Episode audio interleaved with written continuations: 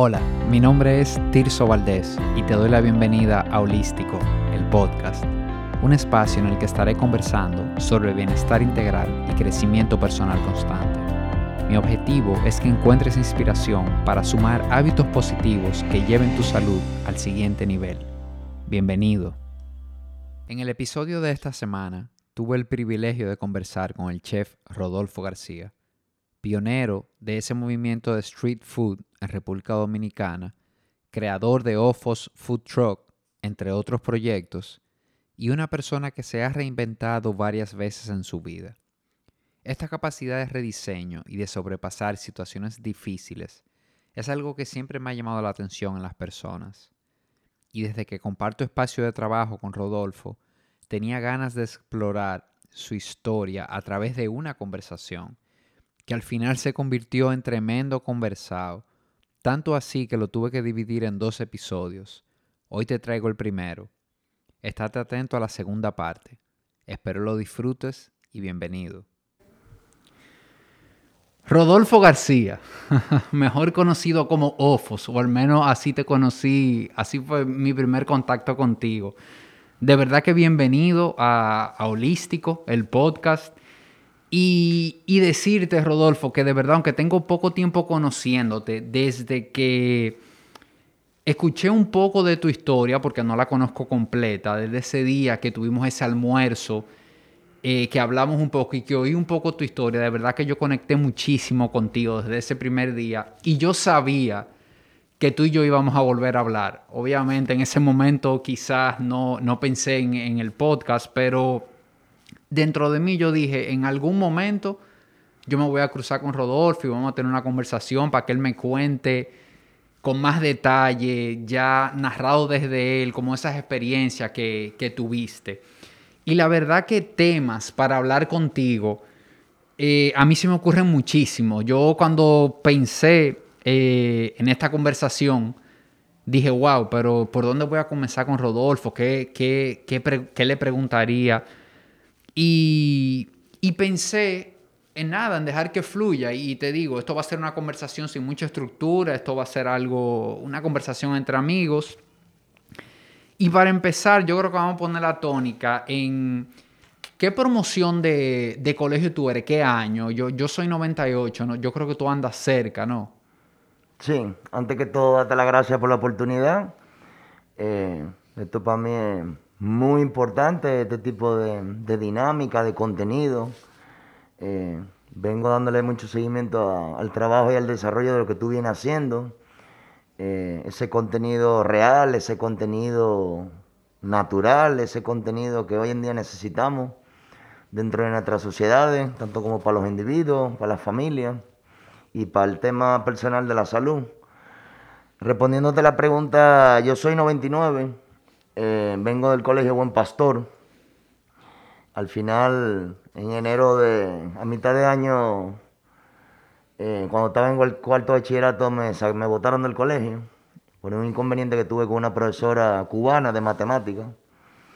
Eh, y nada, eso ha sido parte de, de, mi vida personal, llena de matices, llena de historia, llena de, de contenido.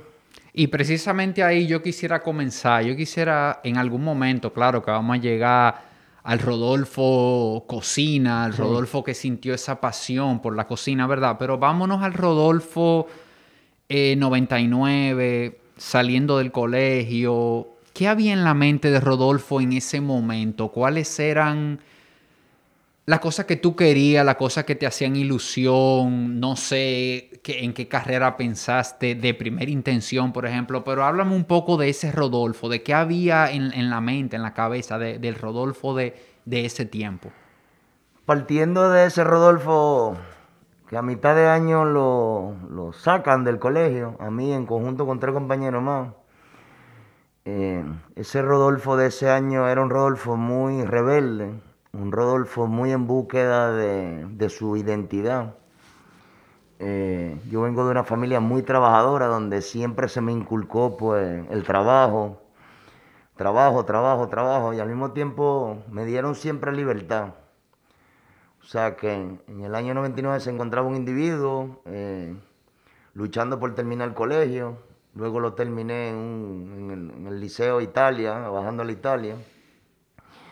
Eh, una mamá pidiéndole al colegio la oportunidad, luchando por, por ver a su hijo pues, pues cumplir ese ciclo de colegio frente a unos hermanos que nunca tuvieron problemas de colegio, siempre fueron muy buenos estudiantes.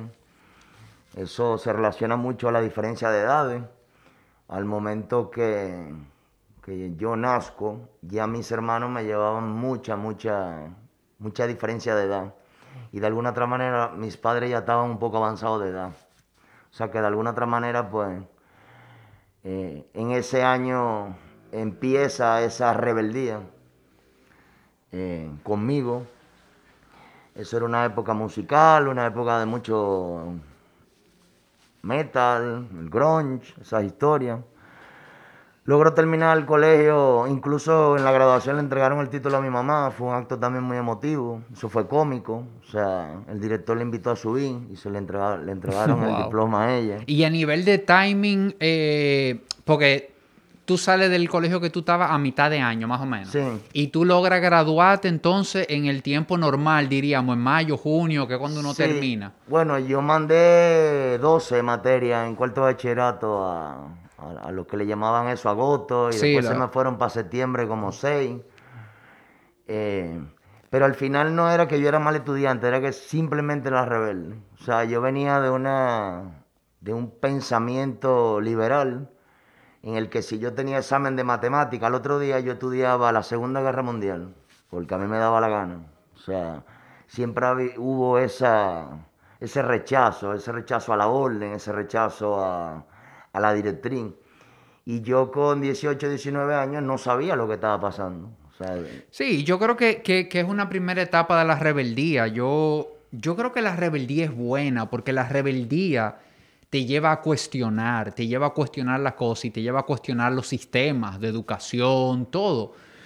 Pero quizás esa primera etapa de rebeldía en que tú simplemente eres rebelde porque sí, porque no es que estás persiguiendo algo cuando no tienes ese, ese norte o, esa claridad de qué es lo que yo estoy buscando, simplemente soy rebelde. Y claro, esos son unos años de, juventud en que uno todavía hay muchas cosas que no la tiene clara y no entiende y uno hay mucho también de uno pensar que es el mundo contra uno, sin muchas veces darnos cuenta de que soy yo contra mí, o sea, de que soy yo que, me estoy creando este ambiente.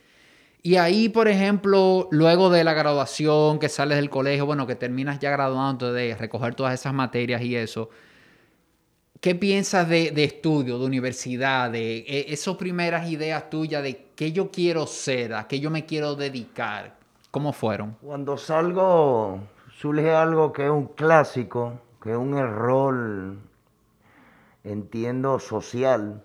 Me inscribo en INTEC para estudiar ingeniería industrial, para complacer y buscar la compra, la aceptación, en ese momento inconscientemente, de mi papá. Mi papá viene de la metalúrgica, un señor de 83 años, toda su vida eh, se ha dedicado al hierro, campeón europeo de, soldadura en los años 50 a nivel de Europa. Viene aquí a hacer metaldón, o sea, y en eso que tú estabas diciendo anteriormente, ese desubique, de no saber con el rumbo, me inscribo en Intec, eh, nunca pasé de matemática 1 con el Drupi, duré tres años ahí batallando, buscándome, ingeniándola, dando cuarto, eh, gastándome el dinero, eh, esa parte de la rebeldía. Cuando me di cuenta pues que no iba para ningún lado, inconscientemente, pues entonces me voy para Unive a estudiar mercadeo. Y vuelvo y repito el ciclo de que duro tres años en lo mismo y luego salgo de, también de Unive. y, y el ciclo empieza con ingeniería industrial por complacer a tu papá. Sí. ¿Alguna presión de tu papá, de él trató de influirte eso o fue algo que salió de ti? No, salió de mí. Fíjate qué interesante eso porque se da el caso de mucha gente, muchos amigos que yo conozco que, hoy en día eh, recibieron esa presión para estudiar algo específico. Y hay casos que tengo amigos que, que estudiaron la carrera, se graduaron, entregaron el título y al otro día se dedicaron a otra cosa. Fíjate cómo en el caso tuyo, sale de ti complacer a tu papá, no, no es que estás recibiendo una presión, sale de ti esa...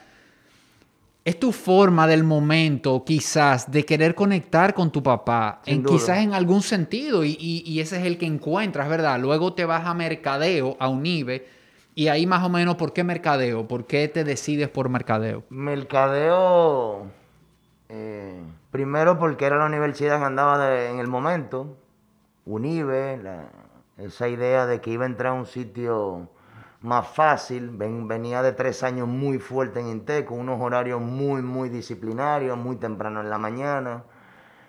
Eh, mercadeo en ese momento era la, aquellas famosas expresiones de que administración y mercadeo era lo que estudiaba todo el mundo porque no sabía qué hacer con su vida. Eh, eso de alguna otra manera daba ese entenderle que eran las carreras más fáciles, por así decirlo. Eh, y nada, no, no termino el ciclo de lo del mercadeo. Eh, cuando salgo de UNIBE, luego de tantos años en esa búsqueda confusa, decido dedicarme a trabajar 100%. Entonces vuelvo a trabajar con mi papá. Yo venía ya desde los 14 años trabajando en la metalúrgica, en la soldadura, o sea, desde muy joven viviendo esa, eh, esos, ese linaje o esa casta laboral del hierro de mi papá, muy temprano trabajando. Y entonces cuando salgo de UNIBE eh, decido volver a trabajar en la metalúrgica. Ya, junto con tu papá, diríamos. Junto con mi papá y mi hermano varón del medio. Perfecto, o sea que ahí estamos hablando tres años en Intec, tres años aproximadamente en Unive, ya ahí tomas una decisión, no, me voy a emplear, voy a buscar algo que hacer. Y ese primer trabajo, diríamos, es en metalúrgica, que es lo que hacía tu papá y, y tu hermano. A nivel personal, vamos a decir, esto es a nivel laboral, académico, a nivel personal, ¿Qué está pasando en la vida de Rodolfo durante ese periodo de unive, de mercadeo, de ya salgo, me voy a emplear? ¿Qué hay en tu vida? ¿Hay, hay alguna relación en tu vida de pareja? ¿O, qué estás pensando en ese sentido de ya lo que es tu vida personal? En ese momento venía de salir de, una relación de colegio, muchos años. Si no mal recuerdo, fueron como cinco años. Eh, empiezo ese journey de, estos viajes de las universidades y de esta... Y, identificando yéndome a esa época, eh, puedo recordar que había mucha soledad. Me sentía muy solo. O sea, en esa búsqueda genuina de querer avanzar y no lograba los ciclos, no terminaba, no estaba haciendo lo que me gustaba. Eh, esos fueron muchos momentos de, de buscar eh, esa aceptación de mi papá. Mi papá toda la vida se dedicó a trabajar, o sea que de alguna otra manera yo me crié mucho con mi mamá. Yo vengo de esa generación de el, hombre trabaja, la madre es ama de casa. Estas generaciones eh, antiguas, o sea, los viejos míos vienen del campo, son gente que nacieron muy pobres, que vienen todo, todo así apotado al trabajo, a, a avanzar, dárselo a los hijos. Y entonces recuerdo que eso era un momento de mucha soledad y estaba en esa búsqueda pues, pues de nuevas mitades, eh, nuevas cosas, pero de alguna otra manera sentía ese vacío cuando salgo de un nivel de que no he concluido con algo. Me sentía como esa presión de que era de, para ser alguien necesitaba el título. Que después con el tiempo, cuando empieza mi journey de, mi, de mi historia culinaria, ahí todo cambió. O sea, al final, eh, a, través del tiempo entendí que una persona no necesita el título, necesita ser profesional. Y para ser profesional no necesita la validación de un título. O sea, un título eh, de estudio no determina a la persona. No, o sea, eh, no la hace la persona, la ayuda en el journey del conocimiento, de la disciplina, de un sinnúmero de valores. Pero ahí queda en ese vacío, trabajando, trabajando, trabajando. Y entonces luego vino ese despertar eh, con el mundo de la cocina.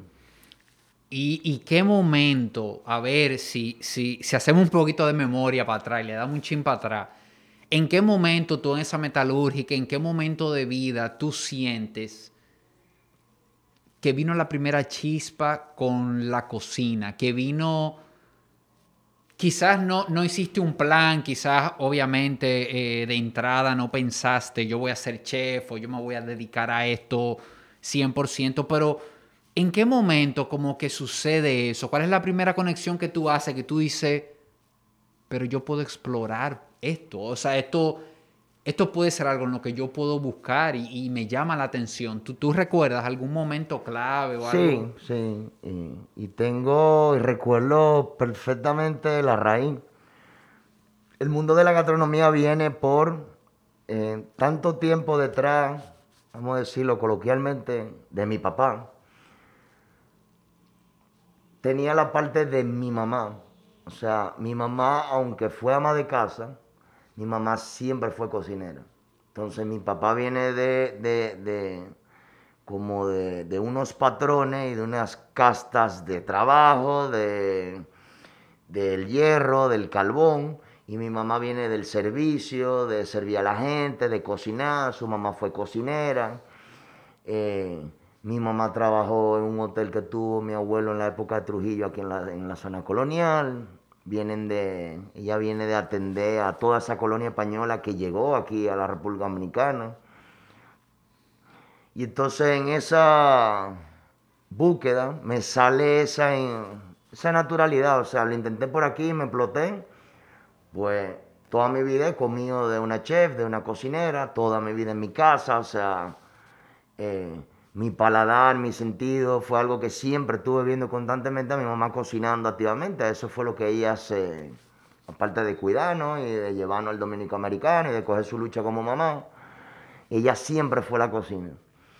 Para ese entonces, en el año 2002, yo empiezo una relación con quien es mi actual esposa y madre de mis tres hijos.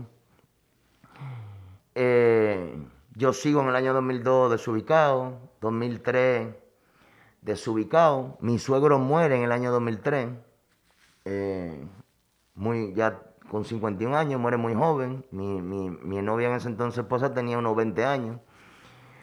Y recuerdo cómo eso me afectó tanto, tanto, tanto, tanto, que entonces empecé a recogerme de la parte laboral también y empecé a entrar en una, literalmente en una loquera. Yo era muy joven, eh, mi suegra queda viuda, queda con dos hijas, en el año 2003, eh, la mamá de mi suegra muere en Miami, la atropellan.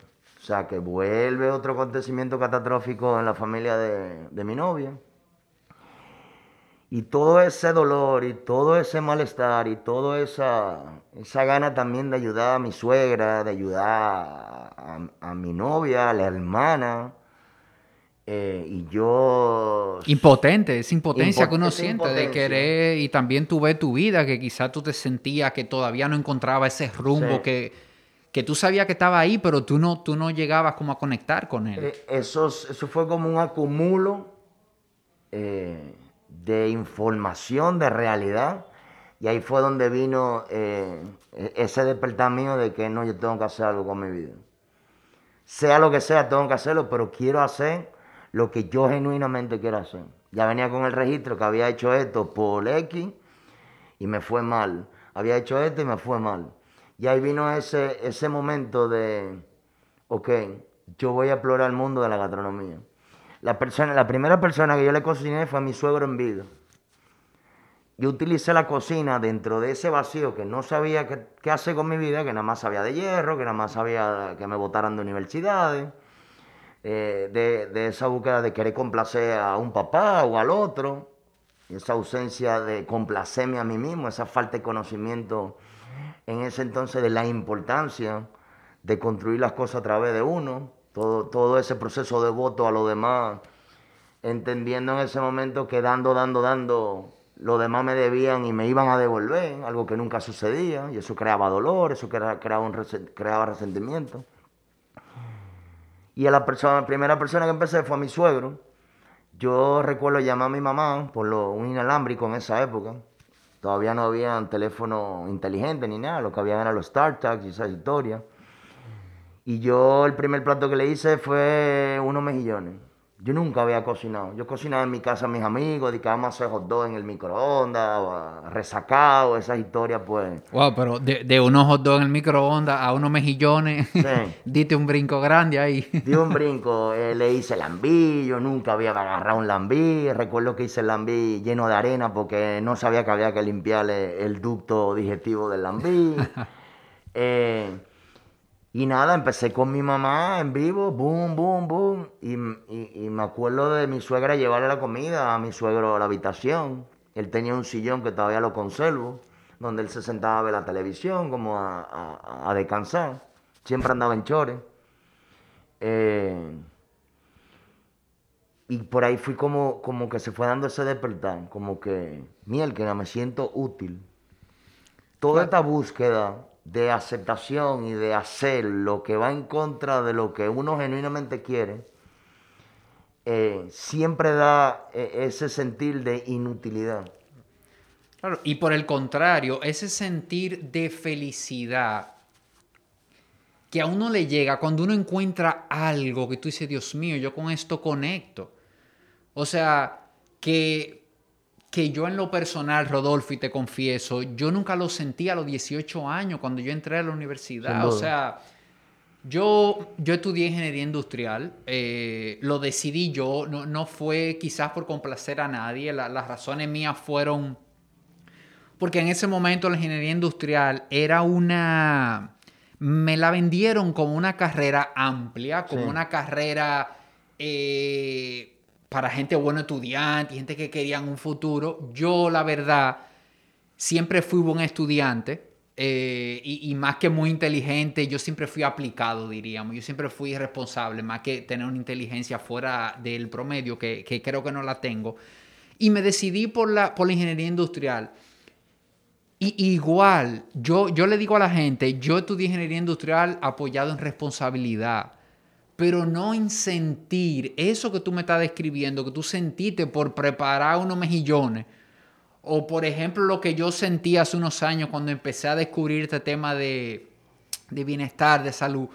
Esa conexión que, que yo creo que no tiene que ver con, con a esto que yo me quiero dedicar la vida entera, cuánto que me voy a ganar, que como no, no, es esa primera conexión con una actividad con la que me siento bien, con la que, óyeme, eh, el tiempo me pasa rápido, como que conecto con eso. Entonces, eso me parece interesante y por eso, eh, qué bueno que tú recuerdas esos momentos así que fueron despertando la, la chispa y ¿A qué se debe esa relación que tú, vamos a decir, tenías con tu suegro? ¿De dónde vino? O sea, que definitivamente te marcó cuando él murió, pero en vida también te animaste a prepararle a él. Fíjate cómo surge ese, esa quizás primera experiencia culinaria tuya a tu suegro. ¿De dónde surgió esa, esa conexión? Eso surge, y mira, mi- mira cómo me pongo, porque ayer estaba hablando con mi mujer respecto a él. Estábamos teniendo una conversación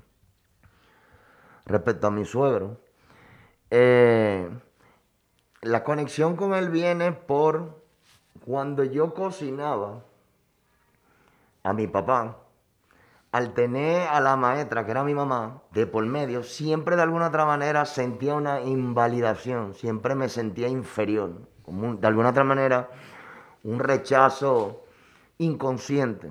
La magia de todo esto es que todo esto que sucedía en esa época era de manera inconsciente entre los individuos en mi entorno, por ausencia de conocimiento, por ausencia de por patrones transferidos de generación en generaciones.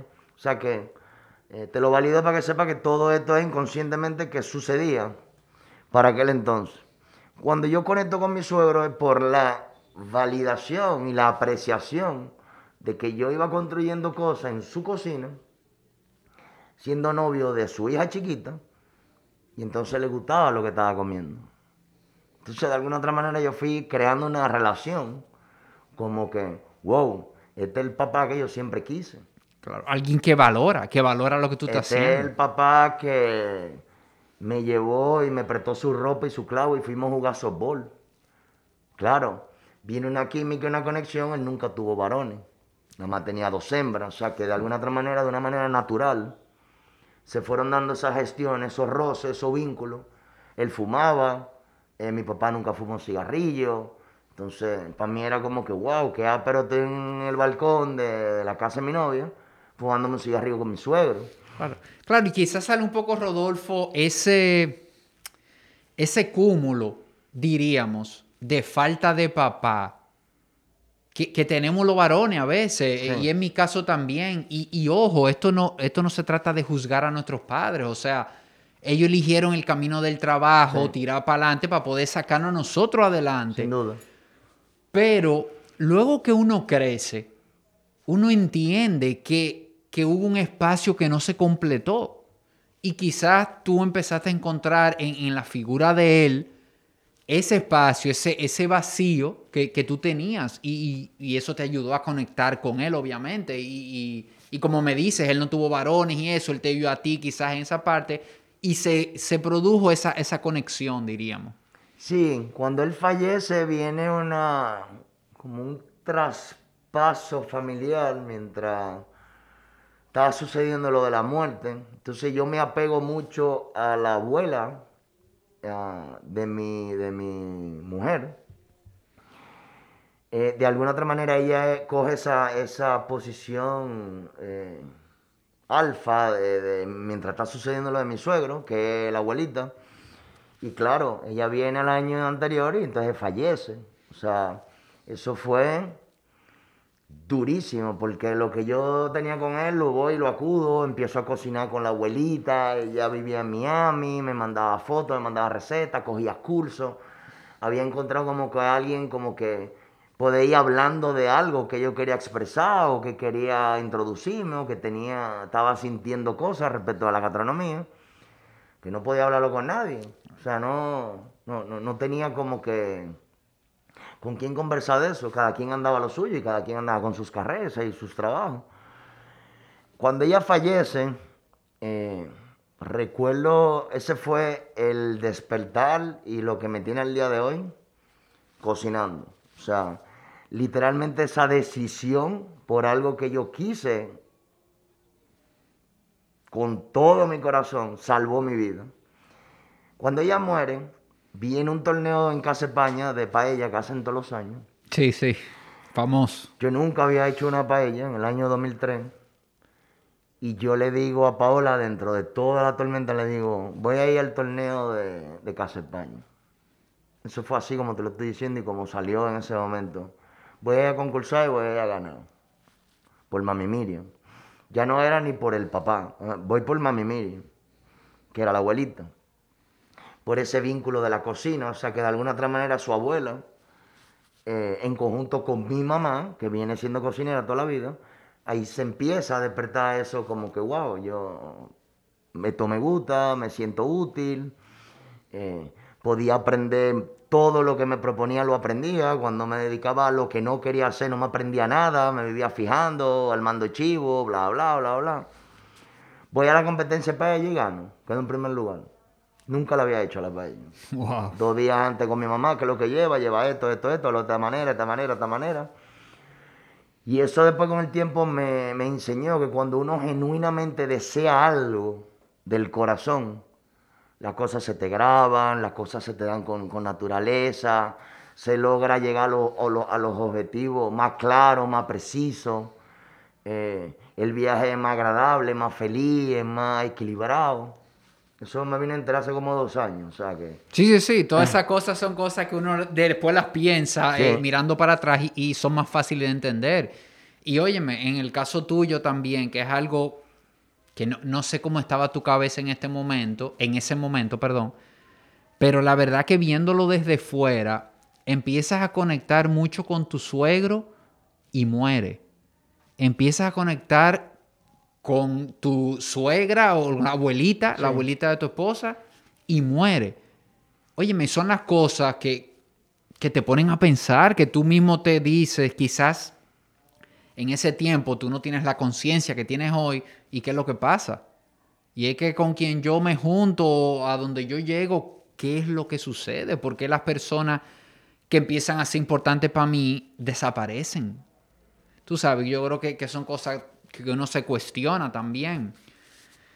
Pero bueno, cuéntame, después de esa paella, yo creo que, bueno, eso fue un mensaje claro, porque de, nada a ganar ese concurso, también hay un mensaje ahí claro de, de que tú ibas por el camino que era, aunque se te estaban presentando estas piedras, vamos a decir, pero que tú ibas por donde eras. ¿En qué momento ya tú piensas como en hacer algo formal? Ya tú piensas, yo quiero estudiar esto, ya yo quiero hacer algo aprender realmente, no, no, por el título como hablamos ahorita, pero que ya tú sientes esa necesidad de, pasar como al siguiente nivel en esto de, la cocina. En el 2004, eh, mami Miriam, la abuelita, ella era pastelera de profesión, porque entonces ahí se va dando una, eh, una mística o no sabría cómo llamarlo, o sea, una magia. O sea, mi suegra es pastelera profesional. Su mamá, quien murió, es pastelera profesional. O sea que el, linaje de mi mujer viene también del mundo de la gastronomía. Ellos venían de los años 80, tenía una pastelería que se llamaba Miriam, que fue muy famoso en la República Dominicana, de donde salieron gente como Patelito Amparo, bla, bla, bla, bla. Eh, y de alguna otra manera todo eso fue como que sumando, aportando a Rodolfo, como que bu, bu, bu, bu. En el 2004 tomo la decisión y me voy a Barcelona a estudiar cocina.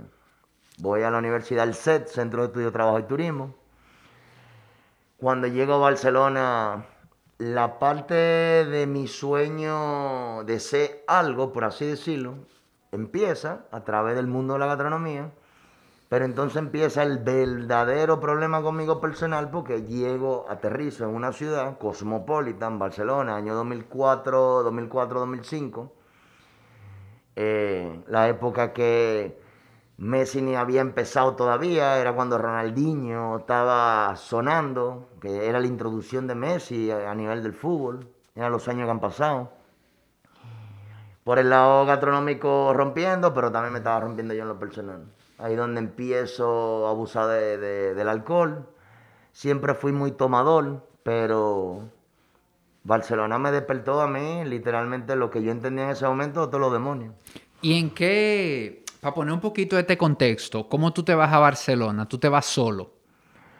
Ahí sucede algo en el momento increíble. O sea, yo eh, me voy a Barcelona, me voy, me separo de mi, de mi novia, o sea, en ese momento terminan la relación, vamos a decir. La termino desde allá. En, un, mundo confuso. Mi hermano se monta en la guagua. De irse a Barcelona. De irse a Barcelona a hacer un MBA. Di que para cuidarme a mí. Y se va un año para allá conmigo. Eh, tu hermano mayor, supongo. Mi hermano mayor. Okay. Ni terminó el MBA, ni me cuidó, ni nos cuidamos. Ahí nos demadramos y punto. Barcelona en Jean. Los dos. Los dos. Pero hablo de mí, porque al final el que vino adelante, que lo deportaron fue a mí, no fue a él. Eh, nosotros vendimos todos los carros, eh, alquilamos apartamentos. A los tres meses ya habíamos explotado todos los cuartos.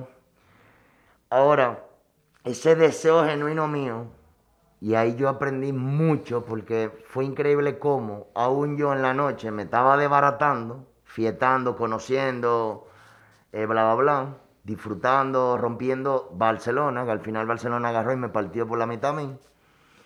Tenía la disciplina y el deseo genuino y el corazón en la cocina. Claro, porque, ese, eh, porque eso era genuino, eso era real. Quizá lo otro, claro, hubo una desviación de, no sé, nivel de conciencia en ese momento, juventud.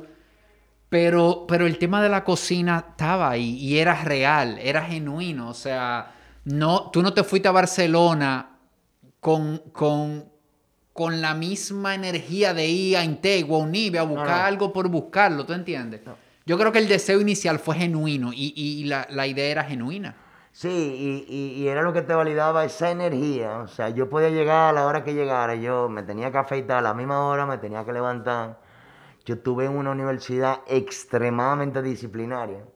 O sea, te, ponían en una fila, te chequeaban la ropa, los zapatos, las uñas, te chequeaban si te había afeitado, si estaba peinado. Eh, si había una irregularidad en cualquiera de ese tipo de normas, te sacaban, no te permitían entrar. Yo recuerdo en el baño del metro, cerca de la universidad, en la estación, y afeitarme comprando cuchillas en los kioscos, lo que allá aquí son colmados y hay kioscos, y rajame toda la cara y subí y presentarme con la cara todo allá. Wow. Y ver si me aceptaban o no. O sea, eh, disciplina. Ahí fue donde tuve el contacto por primera vez en mi vida con la disciplina. Y la gastronomía empezó a, darme ese, ese, entendimiento y esa conexión con lo que son los valores. De alguna otra manera yo venía con muchos valores familiares, que la honestidad, que, que la honestidad, la responsabilidad, así sucesivamente. Y a través de, ese journey de la cocina, todo eso fue cogiendo sentido. O sea, la importancia de, de alimentar y trabajar esos valores para que realmente a mí me, me, sirvieran y me sirvan en, el transcurso de mi vida. Y al final, eso que fuiste a hacer a Barcelona, ese programa, ese, no, no sé lo que era, ¿lo terminaste? O sea, ¿tú, ¿tú pudiste terminarlo? No, a mitad de año yo allá concursé en, en todos los años en España hacen una competencia de talentos jóvenes. En ese momento yo fui seleccionado a la universidad entre los cuatro elegidos. Recuerdo que había presentado a la competencia un rollo de sushi, pero de arroz con leche. Había hecho una destructuración del arroz con leche y había hecho un rollo de sushi. Eh, esa era la época de, la introducción a la gastronomía del mundo molecular. Tuve con Ferradriá, tuve con, grandes maestros ya, tuve, o sea, tuve muy vinculado de lleno con la parte gastronómica. Eh, al tener esa dinámica de dos hermanos, en donde había un empoderamiento de él, de que fue a cuidar al chiquito, había una dinámica tóxica y contaminada en ese momento que no sabía lo que estaba sucediendo. O sea, había un empoderamiento de parte de él sobre mí y a través del tiempo eh, pude identificar que siempre tuve una resistencia a las órdenes, siempre tuve una resistencia como a decirme qué hacer. Y eso conectaba todo ese tiempo que tuve con mi papá trabajando de esa mentalidad, pues, escuela vieja, de hay que venir a trabajar, hay que estar aquí a las 7 de la mañana, hay que trabajar los domingos, hay que venir a, lavar, a bañar los perros los domingos, aquí no hay día libre. Eh, de alguna otra manera, pues, eh, eso salió allá. Mi hermano Almun Revolú, me acuerdo, eh, lo que validó no echándole la culpa a él fue echándome la culpa a mí de la irresponsabilidad mía de no hacerme responsable de mí. Eh, algo mágico que después a través de los años eh, hubo un despertar en lo personal y ahí mi vida cambió a través de ese proceso de empoderarme de mis responsabilidades, de hacerme responsable de mis traumas. Eh, siempre fue muy fácil señalar a otro, siempre fue muy cobarde. y nada, recuerdo que un 5 de enero me monté, me montaron en un avión al final me monté yo. Eh, recuerdo que me llevaron en una pasola, como a menos 4 grados. Me iba congelando, dejé mi maleta, dejé mi computadora, dejé todo. Y nada, terminé aquí. Llegué al otro día y terminé en la en un bar con los grupos de amigos que me estaban esperando. Wow, o sea, saliste deportado de allá, de, de, Barcelona. Sí. Y, y bueno, allá, hablando un poquito e, e, ese tema con la bebida, con el alcohol, por ejemplo, ¿cómo, ¿cómo empieza allá? Como lo normal, diríamos, empezaste a salir a bares y eso, y como uno empieza quizá a probar trago, pero fue aumentando la cantidad, ¿cómo esa conexión con el alcohol, diríamos? el, el, alcohol, el alcohol es una adicción progresiva que se va muy de las manos con las emociones, más que con los pensamientos. Eh, hay personas que pueden consumir alcohol y no tienen ningún problema y después hay otro tipo de personas, como el caso mío, que cuando probábamos un trago, yo necesitaba, necesitaba beberme 30 tragos. Sí, es como que se dispara algo que, no se, puede quedar ahí. Entonces allá eso fue progresivamente, todo ese dolor, toda esa situación que estaba sucediendo en mi casa, todo ese yo siempre vine de mucha envidia y de mucha ira hacia mis hermanos y hacia mi papá, porque A mí nunca me validaron mi opinión. Yo siempre al ser rebelde fue como que este es el loquito, este es el enfermito, este es el atronado, este es el que da los problemas y esto, estas parejitas que tengo son como que los, los buenos estudiantes, los principitos. Entonces, de alguna otra manera, con, con la diferencia de edades, mi papá ya era muy mayor, como para estar bregando conmigo inconscientemente mi papá y mi mamá como eh, transfieren sus responsabilidades. Mi hermano se vuelve mi papá y mi hermana se vuelve mi mamá. Tú eres el, más pequeño y el tercero. Sí. Ok.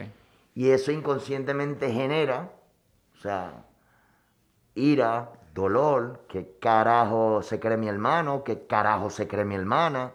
Ellos están haciendo las gestiones por unas transferencias patológicas que ellos inconscientemente se programan, o sea, que ellos no tienen la culpa, ni la culpa la tiene mi papá ni mi mamá.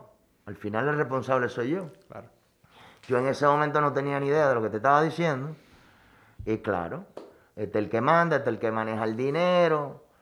Eh, esa, esa ausencia de, de responsabilidad mía, esa ausencia de madurez, esa ausencia no tenía idea ni nunca me dijeron que cómo alimentar esos valores, cómo alimentar a Rodolfo, cómo eh, saber que Rodolfo va primero, porque si yo no estoy bien, yo no puedo darle al otro, cómo puedo decirte te amo si yo no sé amar a mí. Nunca me lo dijeron. Sí, sí, sí. No, la verdad que a ninguno, Rodolfo, a ninguno. Eh, Claro, quizá en el caso tuyo te tocó caminar un camino un poco más complicado, pero la verdad que a veces uno mira para atrás ahora y uno dice, wow, pero ¿y cómo yo salí de todo esto? ¿Cómo yo logré salir? ¿Cómo yo logré vivir todos estos años? Y tantas cosas básicas, tantas cosas elementales, como esa que tú acabas de decir, mis valores, valorarme, eh, no, no nos las cuentan nunca, no, no nos hablan de eso, tú sabes. Y entonces, para seguir con la historia, tú llegas aquí de Barcelona, ya tenías ese tema, vamos a decir, con el alcohol. Eh, el estudio culinario se queda a la mitad. Ese Rodolfo ya llegó de Barcelona. ¿Qué, qué, pasó ahí? ¿Qué, decidiste hacer en ese momento, aquí ya en, en República Dominicana? Yo llego lleno de dolor, lleno de ira. Llego con este nuevo mejor amigo eh, que se llama el alcohol. O sea, yo literalmente desde que probé el alcohol, la primera vez que yo probé alcohol, yo me bajé una botella de tequila, yo tenía unos 12 años y quedé enamorado. O sea, eso fue amor a primera vista. O sea, lo que yo sentí en esa fiesta de amiguitos de Loyola, eh, bla, bla, bla. Desde ese día yo quedé jodido, quedé marcado. Cuando bajo de allá, de Barcelona, lleno de ira contra mi papá, el problema es mi hermano, yo estoy fajado estudiando en la universidad, yo estoy montando unos platos para competir en España, tú me sacas del país, mi hermano no ha ido a la universidad, no ha hecho ningún MBA, lo que ha hecho es explotarse todos los cuartos, tú le creas a él, tú, tú. Duré como dos años sin hablarle a mi papá.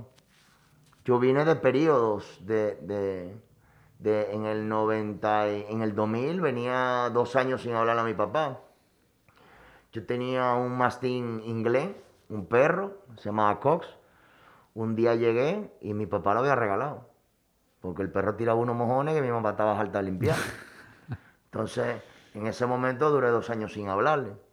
Claro, a través del tiempo y, de, del conocer, brother, era tu mamá que limpiaba la miel del perro con una pala. O sea, ya tenía una pala para recoger la, lo del tema del perro. O sea, ¿Qué es lo que tú pretendes? Sí, sí, sí, uno empieza a entender cosas. Y en ese momento, cuando tú llegaste de Barcelona, ¿tú vivías con, tu, con ellos? ¿O, ahí sí, yo llego, yo fui muy intermitente, tuve tiempo afuera, tuve tiempo adentro. Cuando llego, me mudo con ellos. Eh, o sea, que era vivir con él sin hablar, sin hablarse. Vamos a decir, eh, así se veían y eso en la casa, pero sin hablar. Mi papá nunca entendió ni lo supo ni nada, porque mi papá nunca le paró a eso. Mi papá, hasta el día de hoy, él anda lo de él y tira para adelante. O sea, tremendo tipo, todo es para sus hijos, todo es para sus nietos, todo es para su familia. Eh, mi papá en ese momento y al día de hoy me ha dado los recursos que él ha tenido, ¿entiendes? Llegó hasta un octavo. Eh, así sucesivamente. Pero eh, la jode, la jode duro. O sea, eh, fueron momentos muy difíciles. Yo venía con otra derrota más, no había terminado la ingeniería industrial, no había terminado el mercadeo, no había terminado lo que más había querido. Que en ese momento le te, en ese momento no, pero siempre le, tuve un, le he tenido un respeto y, un amor a lo de la cocina por ese agradecimiento que le tengo a que salvó mi vida. Ah. O sea, y es lo que al día de hoy hago y seguiré haciendo. Eh, llego, me encuentro desubicado, empiezo a beber ya yo venía con un primer contacto con la droga. Yo no había consumido droga hasta el año 2005. Nunca había consumido droga. Yo venía de, la época del colegio, los años 90 había un tabú con el tema de la droga, había mucho miedo social, había mucho miedo interno dentro de las escuelas, las universidades. Sí había una generación de los años 80 que ya venía consumiendo y haciendo corito y bla, bla, bla. Eh, utilizo marihuana como dos veces y digo, no, esto no es lo mío. O sea, ¿la conoces en Barcelona? No, la conozco En, época de colegio. Ok. Una o dos veces y digo, no, esto no es lo mío. O sea, para mí me parecía absurdo poder, poder eh, perder el, control mental. O sea, consumía esta sustancia, me volvía un idiota. Esa era, esa era mi historia. Y perdía el control. Y yo me decía, wow, es que yo no tengo el control, no puedo ni agarrar el vaso de agua, no puedo ni agarrarme la baba que se me está cayendo y le cogí un miedo. Y ese miedo a través de la conciencia pues me protegió hasta el año 2005 porque todas las adicciones son sustituciones, son sustituciones. Claro, del, vacío, del vacío que hay que llenar, que, que un momento se llena con alcohol y llega un momento en que entiendo que el alcohol no es suficiente, quizás. Porque al final se, son millares, de, va desde el casino, va desde la pornografía, va desde el robar, va desde el comerse las uñas, la comida, que hoy en día es una de las más fuertes a nivel mundial. Y allá entonces conozco la cocaína. Y eso fue amor, eso fue, me acuerdo, eso yo lo tengo registrado todo. O sea, yo pudiera hacer un episodio de ese cuartico y ese momento en una película y yo lo puedo hacer, lo puedo replicar. Una cosa impresionante. Eh, hoy en día lo recuerdo con, con agradecimiento, lo recuerdo como valentía, lo recuerdo con mucha matices distinta a lo que eso tanto daño a mí me hizo. Eh, vine de allá, vine con esa velocidad, ese, eso, eh, vengo de Barcelona, vengo de estar con Ronaldinho en la discoteca, con Deco, que esto, que los Trujillo, que la correa con la hebilla de, la vaina de los aviones que estaban rompiendo, con los, los, los chelcitos. Eh, había una marca en esa época que era como la de ahora, la del conejito, no sé qué vaina. Nada que ver yo, yo no era ese tigre. Yo siempre fui, siempre anduve a lo mío, siempre me puse lo que me dio la gana, siempre fui, fui muy liberal, como lo dije al principio. O sea, los padres míos siempre me dieron libertad me dieron tanta libertad que a lo mejor eso fue parte también de lo que a mí me distorsionó. Y también pues me jodí. Sin echarle la culpa a ellos. Eh, llego, a fiesta, esto, y empiezo a darle la cocaína. Yo cuando llego me inscribo en el Dominico Americano, termino el diplomado. Hay una diferencia entre un diplomado y una carrera. Aquí hay mucha confusión en la República Dominicana. Un diplomado tiene una reducción de lo que es un proyecto de, carrera culinaria. Una reducción que duran, aquí lo tienen de dos años, de un año, pero tú vas dos veces a la semana, una vez a la semana, tiene unas otras vertientes más cómodas, más... Yo me inscribo en ese diplomado, yo vengo de estar de lunes a viernes de 7 de la mañana a 6 de la tarde metí en una universidad trabajando con grajo, con bajo a boca, con, dolores, con de todo. Ahí no, eh, eh, en esos ciclos profesionales no, de gastronómico no, andan relajando. Termino el programa del diplomado, un proceso muy lindo, ya se sentía la que ya yo estaba brillando, porque venía de ocho meses en Barcelona de estar trabajando durísimo. Termino dando clase en el Dominico Americano eh, a todo esto sigo en la, en la metalúrgica, pero lo mío era metalúrgica, iba a mi diplomado y a beber en la noche. Y a nivel personal, a nivel de relación, eh, tú ahí estás solo. Solo. Ok. Estoy solo.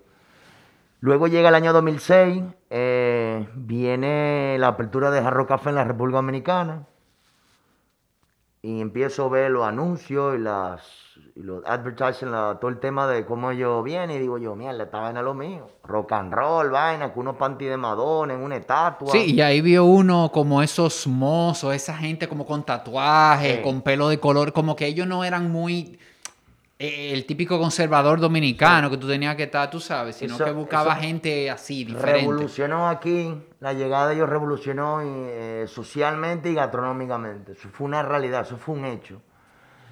Vienen y se instalan en la primera lavandería de la República Dominicana que fuese local. Eh, empezamos a, a conocer la importancia de las historias de las cosas, de las propiedades, de los valores.